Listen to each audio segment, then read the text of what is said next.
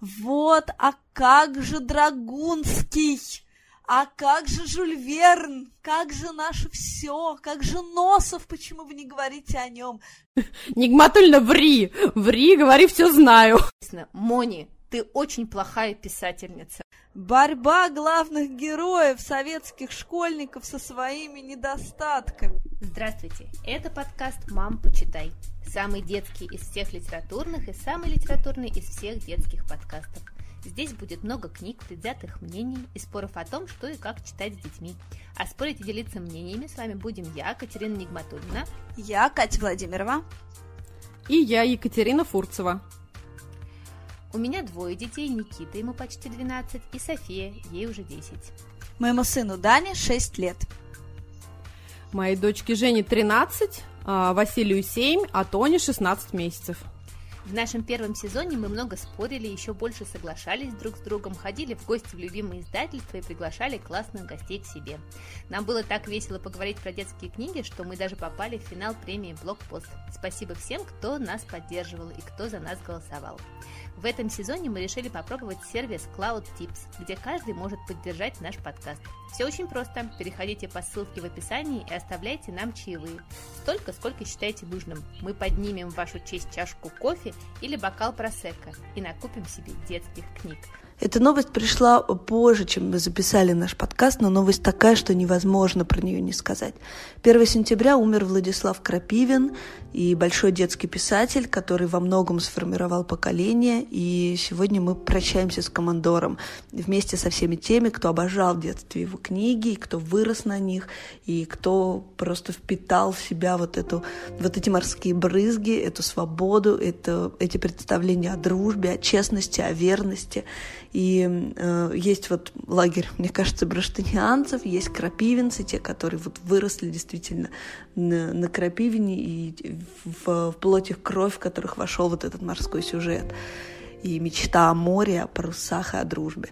Э, мимо меня Крапивин пр- практически прошел по касательной, то есть буквально там пару каких-то пыльных книг я ухватила в библиотеке, но не, не владел он моим сердцем так, как ну, в детстве, да, во всяком случае, так, как владел сердцами там моими друз- моих друзей и знакомых.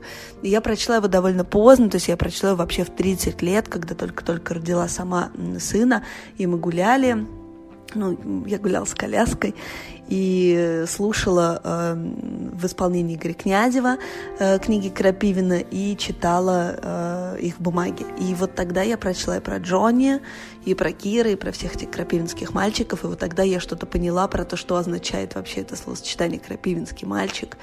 И это вот эти тонконогие, легковесные, загорелые ребята, которые, правда, в, в ну, во многом мечтают вот об, этой романтике. И, как сказал однажды Быков, Крапивин берет душу ребенка себе на службу. И вот это вот хор- хорошее выражение, мне кажется, оно правда многое объясняет про то, что делает Крапивин со своим читателем. И вообще Крапивин вот с этой его нежной детской прозой, он занял нишу, конечно, Гайдара и Грина, которые уже были э, ну, в нашем детстве, да, там в 80-х и в 90-х уже, ну, так как отвергнуты. Э, и их уже не читали так, как читали там дети Советского Союза. Но это тот же самый книжный, творческий, задумчивый ребенок, и такой всегда Крапивин это было чтение для одиноких детей, для мечтателей. И при этом в крапивинских книгах есть и смерть, и жестокие драки, и боли, отчаяние. Все это там есть, и такое обостренное чувство справедливости. И, безусловно, Крапивин наследует и вот то острое чувство счастья, которое давали книги Гайдара и Грина, вот такое счастье, которое бьется где-то в горле, то ли от морских брызг, то ли вот от, от чувства близости, от причастности вот этой тайне, этой всегда истории дружбы, этой мечте. И вообще я думаю, что, конечно, здорово вырасти на книгах Крапивина, что и говорить, и мне сегодня даже как-то жаль своего бескрапивинского детства, но читать их э, взрослым собственным детям, возможно, тоже не такая плохая идея, и, конечно, это там и другие реалии, но, но я бы попробовала. То есть пока мы вот ничего не читали своим ребенком, мне кажется, он маловат еще, но я бы попробовала. И Крапивин говорила себе «мне всегда 12». И вот это, мне кажется, объяснение того, почему эти книги здорово читать и своему взрослому ребенку. То есть даже если вы никогда не читали книг Крапивина, то вы можете открыть их, как я, в 30 или, не знаю, в 40, в любом возрасте. И э, там открыть трое с площади Коронат, например, да, и все, и все, ты пропал. То есть в твоей жизни больше нет ни собеседований в этот момент, ни дедлайнов, ни курсов валют, у тебя сразу тонкая шея, острые лопатки, лето в самом разгаре, ты ешь клей с вишневых деревьев, ходишь босиком, пьешь ледяную воду из колонки, не знаю, кричишь чайкой, влетаешь в холодное море. То есть, ну, вот, вот это все сразу, сразу со страниц книг буквально буквально становится твоей жизнью. Вот, так что прощайте, командоры, и спасибо вам за ваши книги. Ну, а сегодня мы, в общем-то, с девочками думали долго, очень долго, и решили поговорить про школу. Очень оригинальная идея, в, если мы говорим про 1 сентября и какое уже 8 сентября. Мы долго старались придумать что-нибудь невероятное, и вот нас осенила эта гениальная идея посоветовать вам какие-нибудь супер классные книжки про школу, и они у нас сегодня совершенно разные, на совершенно разный возраст. Но мне кажется, про школу вообще девчонки все любят читать. Вот я любила в детстве читать про школу. Я, да, я ужасно любила да. про школу, да. Все эти Динка Асеева, вот это вот все там, да, очень... Все эти Васек Трубачев бесконечные. Что-то я правда много такого любила, ага. Вот я тоже очень любила, и фильмы любила смотреть про школу, и все эти гости из будущего, Петрова и Васечкина, и все фильмы, и представляла себя, конечно же, Гермионой того времени советского периода какого-нибудь. Вот, так что, мне кажется, и Хогвартс же, мне кажется, тоже всем так зашел, потому что это же тоже школа со всеми этими отношениями, да? Слышу голос из прекрасного далека, Голос утренний в серебряной росе. Слышу голос и манящая дорога. Ну, давайте я начну, потому что всегда, мне кажется, вот мы нарекомендуем там чего-нибудь скандинавского, и нам пишут в комментариях, вот, а как же Драгунский? А как же Жюль Верн? Как же наше все? Как же Носов? Почему вы не говорите о нем? Что это за вообще окулистка враг редиски? Так все время. И вот сегодня я буду вообще вот на стороне тех, кто «А кто же?» и буду топить за книжки вообще 50-х годов, весь подкаст. Вот у меня сегодня такая рубрика, 50-е, вот так, моя, моя функция сегодня. Ну вот, и первая книжка, про которую я хочу говорить про школу, это моя любимая. Я задолбала их же всех, но это тоже моя миссия. Это книга Александра Бруштейн «Дорога уходит вдаль». Мне кажется, девчонки, вы же ничего не можете про нее слушать, но я продолжу. В общем, это трилогия.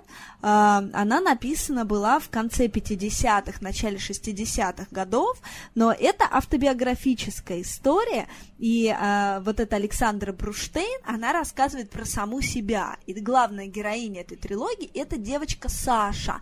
И э, ее детство как раз приходится на конец 19 века, начало 20-го. Она живет в таком дореволюционном го- городе Вильно. Ну, то есть это современный Вильнюс, по сути.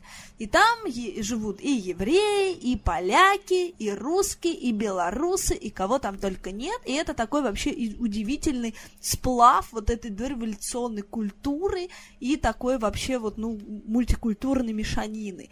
И вот это все глазами ребенка. И вот как раз вторая часть, она конкретно про школу. То есть это такой э, смольный, ну, по сути, да, это женский институт, в который она поступает.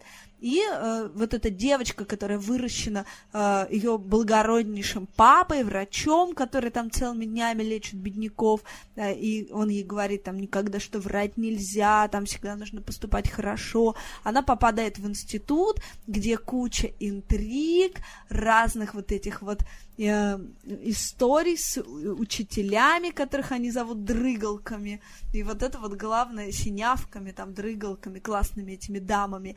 И, в общем-то, всякими коварными историями, вот этими описаниями и э, вынесенной на всю жизнь дружбой, вот, в общем-то, сложившейся в стенах этого института, и она рассказывает про вот этих реальных подруг, которых она там обрела, и, правда, с которыми всю жизнь продружила. Вот, и э, все это происходит на фоне исторических разных событий, вот в том числе из этой книги я вот впервые узнала, например, про дело Дрейфуса, вот этого а, офицера французского еврея, который, э, э, которого обвинили в измене родины, и там сломали ему его там шпагу перед всей армией, и, в общем, это было подложное дело, и на его защиту э, поднялся Эмиль Золя, и был такой важный судебный процесс, и в итоге, в общем, его оправдали через много лет, и вот, в общем, она рассказывает, как и вся там Франция, вся Европа прикована к этому делу, и Россия также вот за этим, за всем смотрит, а на этом фоне у них там двойки, девчонки, какие-то вообще там собственные истории, вот это все, это, конечно, ужасно интересно, и вот э, главный такой вопрос, на который вот я для себя в том числе отвечаю, это можно ли вообще впихнуть это в современных детей, потому что мне, конечно, страшно хочется впихнуть это в Даню со временем. И вот Борзенко, который к нам приходил, он же читал это своим детям, и там говорит он, и я так вот тоже думаю и вижу современными глазами, что там, конечно, очень много советской пропаганды, потому что писала она это все, конечно, прям вообще посреди 50-х. Но вот с другой стороны, детскими глазами ничего этого не видно. А видно вот эту вообще прекрасную девочку, ее семью вообще восхитительную, ее подруг, и вообще вот то, как их волнует честь, вообще собственное достоинство, собственная свобода. И вот на фоне, мне кажется, вот, вот этой жизни нашей с вами, девочки, сегодняшней, когда на нас каждый день обрушивается то Белоруссия, то э, дело Александра Сафр... Э, дело Ивана Сафронова, простите, то э, э, отравление Навального и вообще вот это все просто ежедневно, мне кажется, что вот прям важно вводить ребенка вот в этот контекст, когда с ним можно поговорить и о воле, и о чести, и о достоинстве, и о правде. И вот здесь вот правда, вот поэтому я прям ужасно топлю за эту книгу и советую ее и детям, и, и взрослым, и, может быть, даже в первую очередь взрослым. Ну вот. И еще издательство А плюс Б, такое маленькое Илья, Ильи Бернштейна, он вместе с нижегородским филологом Марией Гельфонд, они выпустили комментарий к этой книге, это уж прям совсем для фанатов бруштенианцев, э, там э, прям весь этот текст этой книги, он сопровожден комментариями, что на самом самом деле вот в этом здании было вот это, а вообще вот этот герой, это на самом деле прототип, и вот для фанатов этой книги это, конечно, ужасно интересно. Вот я даже в карантин все это прочла, и было мне это утешением. Вот, все сказала. Скажите, читали вы, не читали, что думаете? Катрина, слушай, эта книга прошла мимо меня, я ее до сих пор не читала, мне даже страшно это тебе говорить, но я рада, что мы сейчас находимся далеко друг от друга, и ты не можешь ударить меня сковородкой. Вот, я вообще хотела... Моя лучшая подруга много лет мне врала, что она читала «Граф Монте-Кристо», чтобы я не перестала с ней дружить. Все время со мной это происходит, все ври. врут. Нигматульно ври. Я тебе говорю, ври, говори, все знаю. Горькую правду. Я, наверное, немножечко сбавлю градус такой серьезности, который у нас сейчас э, появился и который, к сожалению, мы все живем, книжками про прекрасного мальчика Цацики, который в первый день своей школы э, рассматривал не прекрасную девочку с косичками э, и не считал ворон в окне, а сидел и смотрел а, на ноги своей учительницы, которые были очень волосатыми. Я... Бедная Фрёкин, неужели она не знает, что девушки бреют ноги? Во всяком случае, так делает мамаша. А может, учительница не настоящая? Может, это переодетая женщина-обезьяна с другой планеты, где все ходят в волосатых нейлоновых чулках? И вся первая глава этой прекрасной книжки Цацики идет а, в школу, а, посвящена тому, как они со своим другом, значит, решают выследить, где же у этой учительницы с волосатыми ногами находится и припрятана ракета, на которой она прилетела с другой планеты. И они начинают за ней следить, прогуливают уроки, Самое интересное, что учительница их э, ловит в какой-то момент и спрашивает, что же вы тут делаете, а они рассказывают всю прямо правду матку и говорят, неужели вы не знаете, что есть нейлоновые чулки, э, например, хотя Цацики их тоже очень не любит. На что что удивительно, девочки, э, учительница реагирует абсолютно адекватно и говорит, ну да, как вы думаете, может быть, мне побрить на следующий день эти ноги? Святой а, человек, Абсолютно. Боже. А Цацики с другом ей говорят, ну, э, нет, вы и так хороши, вы теперь как бы, ну, вот будьте такой, раз уж вы такая, то есть это вам, девочки, и бодипозитив, и вообще феминизм. Прекрасно, да. И детский взгляд на мир. Эти книжки у нас напечатало прекрасное издательство «Самокат», и вот э, Ирина Балахонова а, рассказывает, как она вообще узнала сама об этой книжке. Э, Ее сын учился в Швейцарии, и однажды на урок э, к ним пришла учительница, выдала всем DVD с диском и сказала, это надо посмотреть всей семьей. И вот сын пришел домой, это были фильмы про цацики, и тогда она в первый раз увидела сначала фильм. Все дети в Европе знают эту книжку и обожают. А как она писалась, тоже довольно интересно, потому что Мони Нильсон написала одну книжку, про такой детский взгляд, про честность, потому что она считала, что с детьми нужно быть честными. И иногда действительно, я вот почему еще запомнила этот эпизод с э, волосатыми ногами, потому что я очень четко помню, как я однажды увидела очень волосатые ноги одной такой пожилой женщины, и меня это просто поразило до глубины души, потому что они были с такими большими черными волосами. И я, конечно, помню, испугалась, и я в тот момент подумала, боже мой, я всегда буду брить ноги, всегда, каждый день. Это была моя травма. Так что я с Тацики на одной волне. А Мони Нильсон написала одну книжку и не собиралась вообще никогда писать продолжение. Она была против, но ей начали приходить письма из Швеции, Дании, Норвегии о том, что когда же будет продолжение, на что она всем эм, отвечала, что продолжения не будет, это одна книжка, это прям как сериал Чики практически. Все не будет второго сезона, а все ждут, как это не будет. Однажды она получает э, письмо от девочки, которая она ответила, что не будет второй книжки, и там написано «Мони, ты очень плохая писательница. Вот. И она сдается и пишет продолжение, там несколько продолжений. А, но на самом деле это прекрасная, прекрасная книжка. Наверное, она немножко шокирующая. А, начинается она с, такой, с таких слов – «Не будь ты моей мамой, я бы решил, что ты ведьма», — сказал Цацики и подергал мамашу за огненно-рыжую шевелюру. Так что всем мамам-ведьмам читать обязательно вместе с детьми хором. А ну, еще смотреть. Угу. Спасибо, что сказала. Я даже вот не знала, что есть а, фильмы. Вы же помните, да, что моя вторая любовь это «Мам, посмотри» или «Мам, покажи». Поэтому я вот с удовольствием, да, надо прям семью организовать. И как круто, да, что вот педагог может вот так прийти в класс и а, принести диски, да, сказать, что обязательно посмотрите. Прям это восторг. Как обычно, все скандинавы смешались у меня вообще в одного человека. Но вот я знаю, что есть еще у самоката серия не только вот Мони Нильсон про цацики, мы ее уже тоже накупили, но не читали. Мне кажется, прям вот лето перед школой мы ее прочтем, вот на следующее лето я оставляю. Но есть еще Фрида Нильсон про Хедвиг, да, про девочку, и там тоже есть Хедвиг да, наконец-то да, да, идет да, да, в школу. Да, да вот ее я тоже уже купила, но тоже мы ее пока не открывали. Вот эти вот Фрида Нильсон и Мони Нильсон, это не один человек, я так понимаю, да? Это какие-то разные люди. Вот сейчас только до меня это дошло.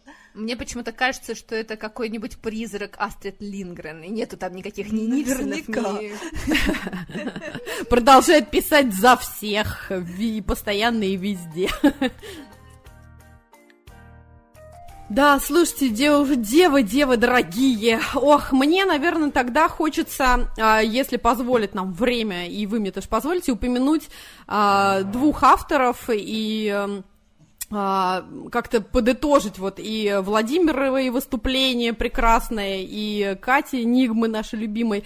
Я бы, наверное, сейчас упомянула, просто потому что мне кажется, что нельзя не вспомнить э, чудесного, выдающегося человека Януша Корчика, который просто, мне кажется, ну ни один взрослый вообще не должен, а, имея детей, как-то случайно вдруг по какой-то, по какому-то недоразумению упустить а, книги, которые которые а, выходили и выходят и продолжают, слава богу, издаваться. И вот Януш Корчик это просто потрясающий э, польский педагог, писатель, врач и общественный деятель.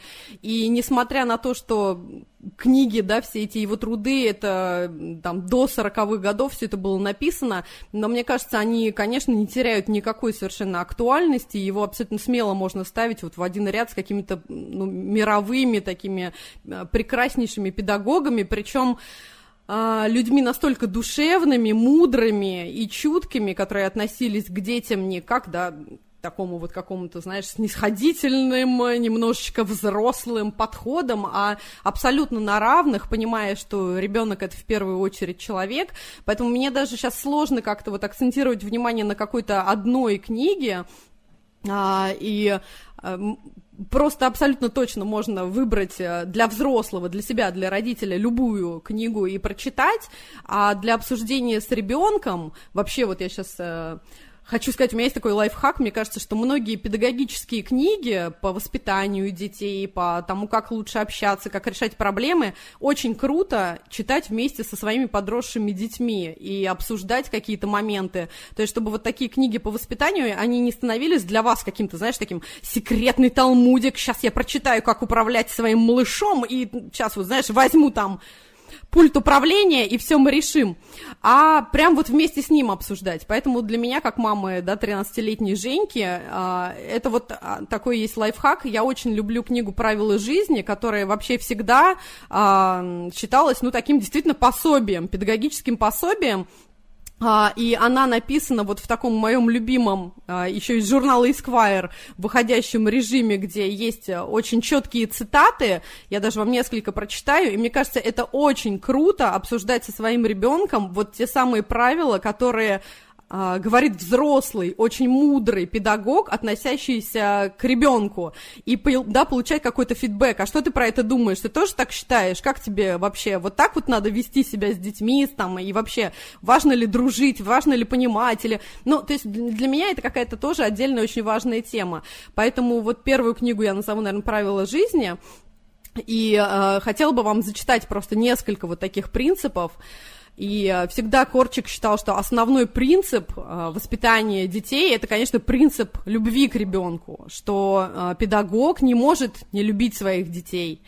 Принцип реальной выполнимости требований, предъявляемых ребенку. Ты вспыльчив, говорю я мальчику, ну ладно, дерись, только не очень сильно, злись, но тогда давай только один раз в день. Нужно говорить и готовить ребенка к реальной жизни, а не к идеальной, воображаемой.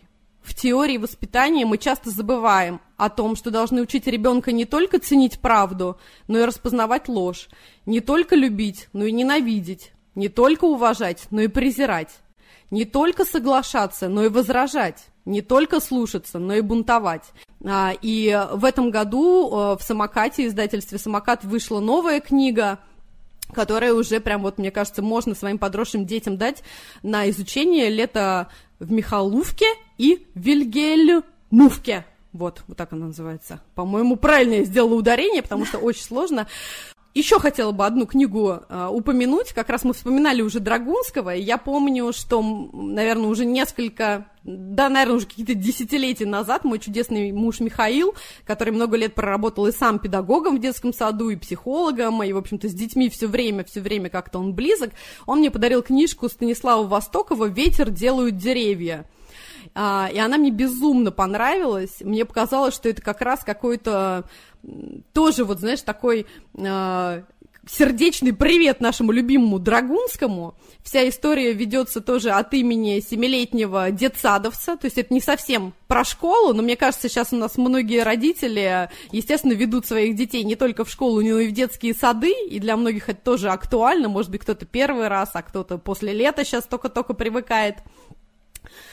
И вот эта история как раз а, а, про то, что воспитательница детского сада Вера Александровна под Новый год простудилась, заболела, потому что все время она как-то вылавливала из снега своих а, подопечных детей.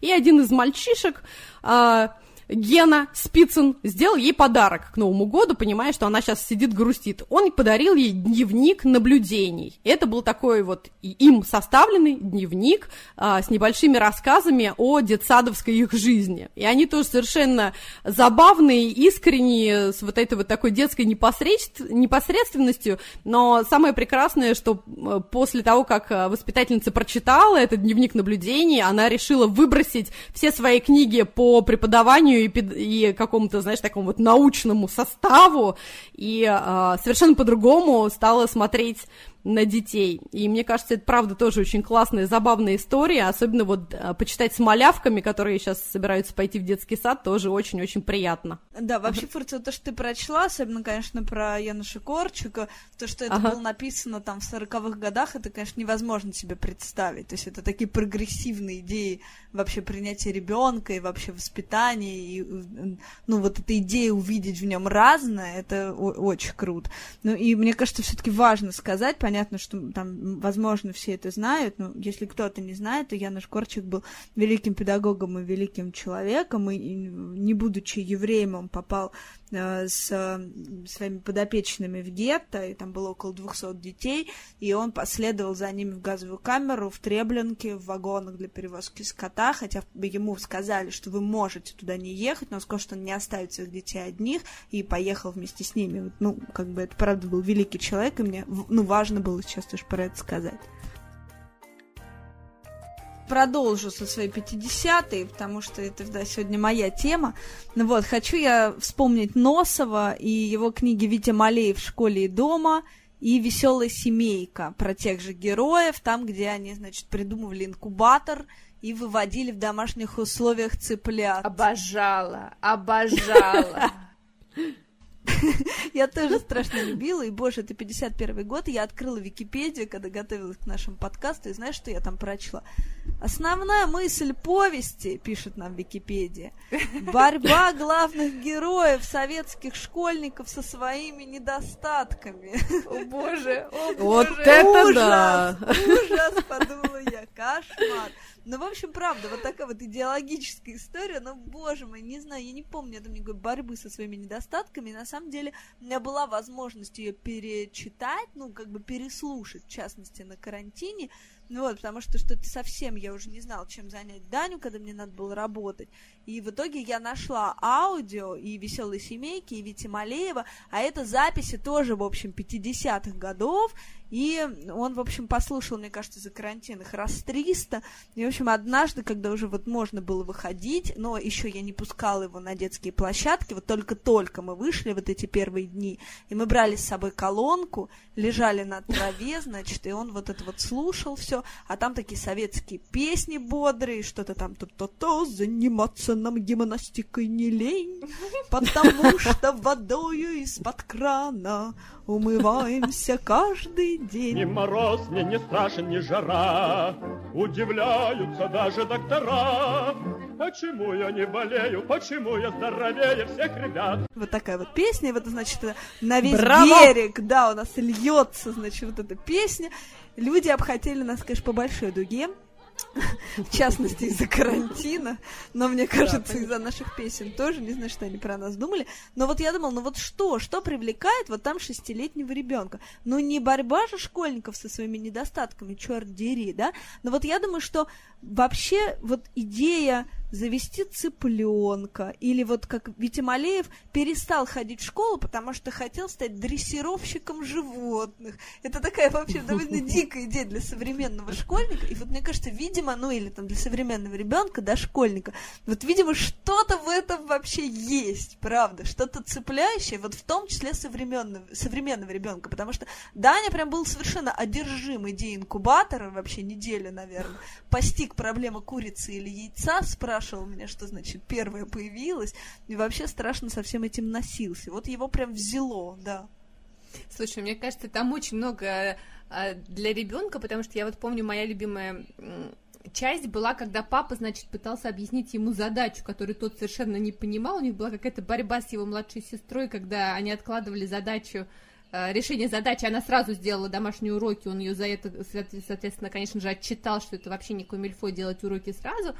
а, а он отложил, значит, делание домашней работы до ночи ночной и совершенно не втыкал в задачу, которая была аналогична той, что давала, значит, учительница в школе. И папа решил ему помочь сделать эту задачу.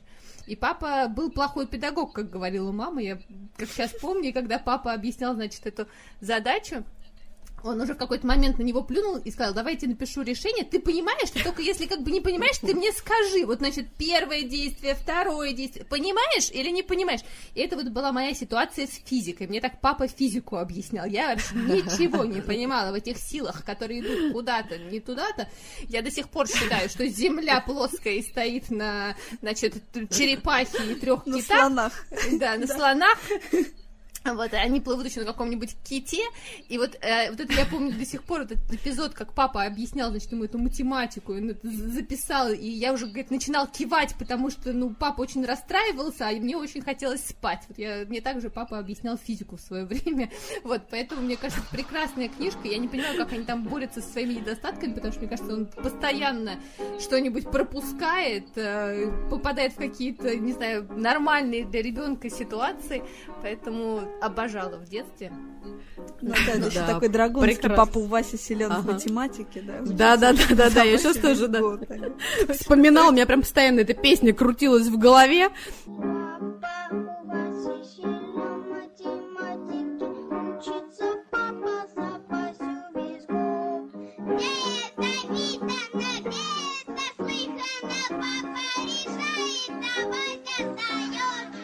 А, про физику я тоже, Катрин, я вспомнила, что а, как только я увидела фразу «растяжение бруса» в физике, у меня, конечно, закоротило абсолютно в, в мозгу. Я поняла, что не, я никогда в жизни не подружусь с этим чудесным предметом, что растяжение бруса. Брус растянуть деревянный? Как? Где? Куда? Какие силы? Меня догнало правило Буравчика в свое время, что я не смогла постичь. Слушайте, девочки, ну а я расскажу про ту книжку, единственную, которую я прочитала, э, кроме двух учебников по истории.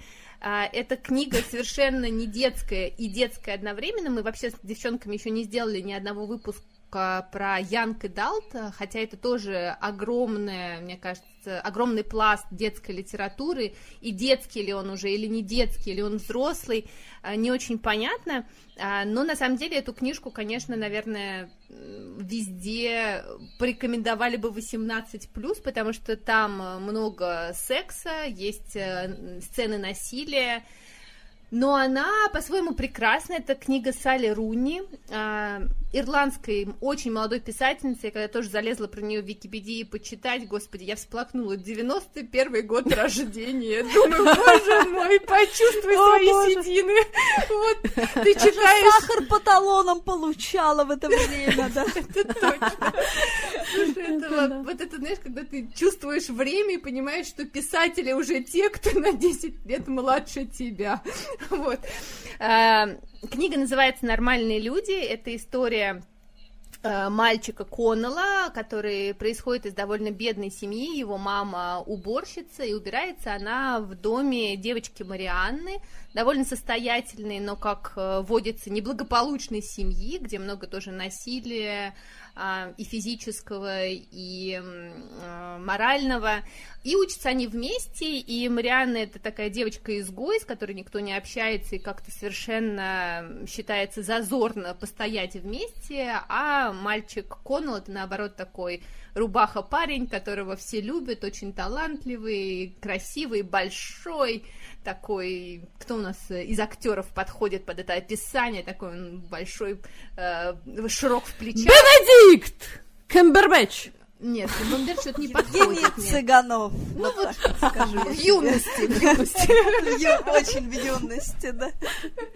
Вот, а она такая худенькая, маленькая, это такая, кто у нас, Одри Тату, ам, тоже в юности, и вот, в общем-то, у них завязываются отношения, и эти отношения проходят через много разных ам, э, этапов, и на самом деле вся книжка построена как такие вспышки, что с ними происходит, потом время очень бежит, э, прошло 4 месяца, прошло несколько лет, они потом оказываются в одном университете, где их роли меняются, она наоборот становится такой девочкой, очень популярной, а он э, таким бедным мальчиком, с которым никто не хочет э, а, особо общаться, и они то вместе, то не вместе, их э, взаимоотношения и вообще статус их отношений меняется на протяжении книги несколько раз. Вот, э, на самом деле я эту книжку слушала, не читала, а послушала ее в Storytel, а, Мне она очень понравилась, она довольно легкая, хотя под конец э, начинается вот эта вот очень такая жесткая линия истории с насилием, а, вот, но сейчас будет спойлер, пожалуйста, перекрутите на 10 секунд, все заканчивается довольно хорошо, все друг друга спасают,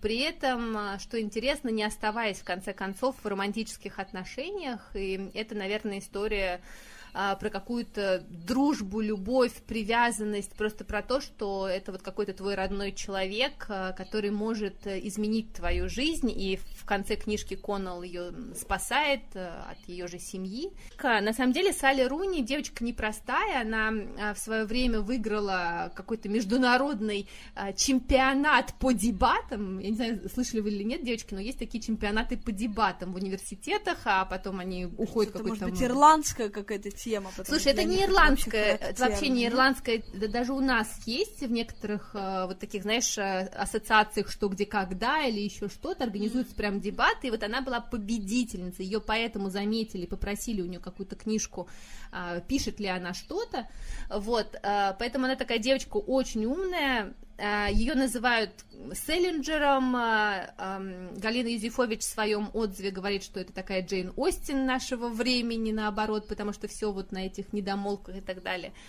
Роман взросления от старшей школы до университета, он довольно хорош. Я получила удовольствие, слушая его. Я прям под, да, по- подпишусь вообще под сказанным. Я тоже послушала нормальных людей в э, Storytel и посмотрела сериал экранизацию. И вот да, мы прям э, вот начали буквально экранизировать ее в нашем подкасте с Цыгановым и Содри Тату, да.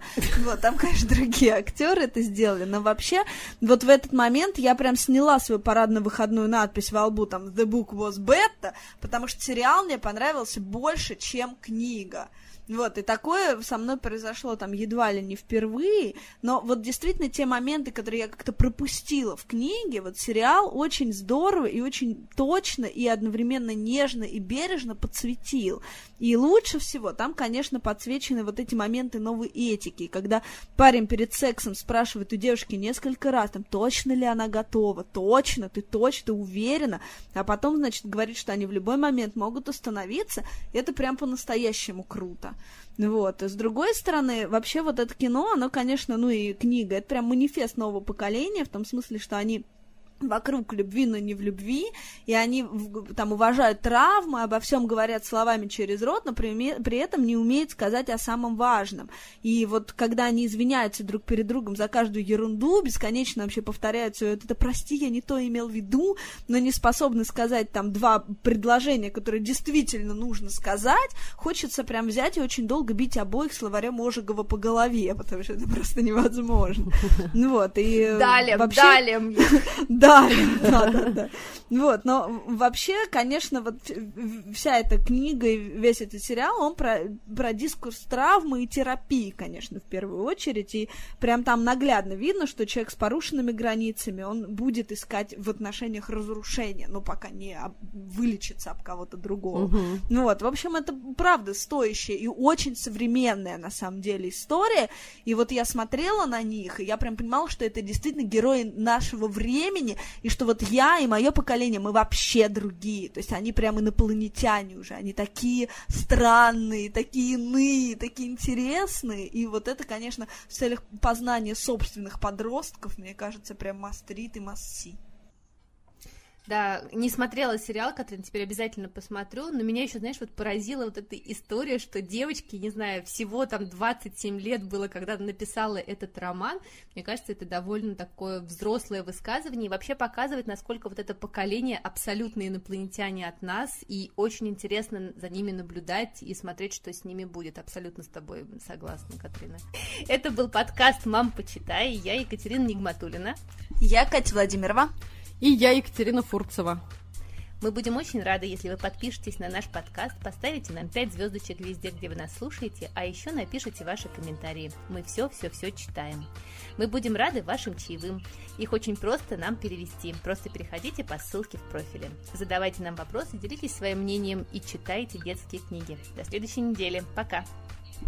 Пока! Пока! Мам, почитай!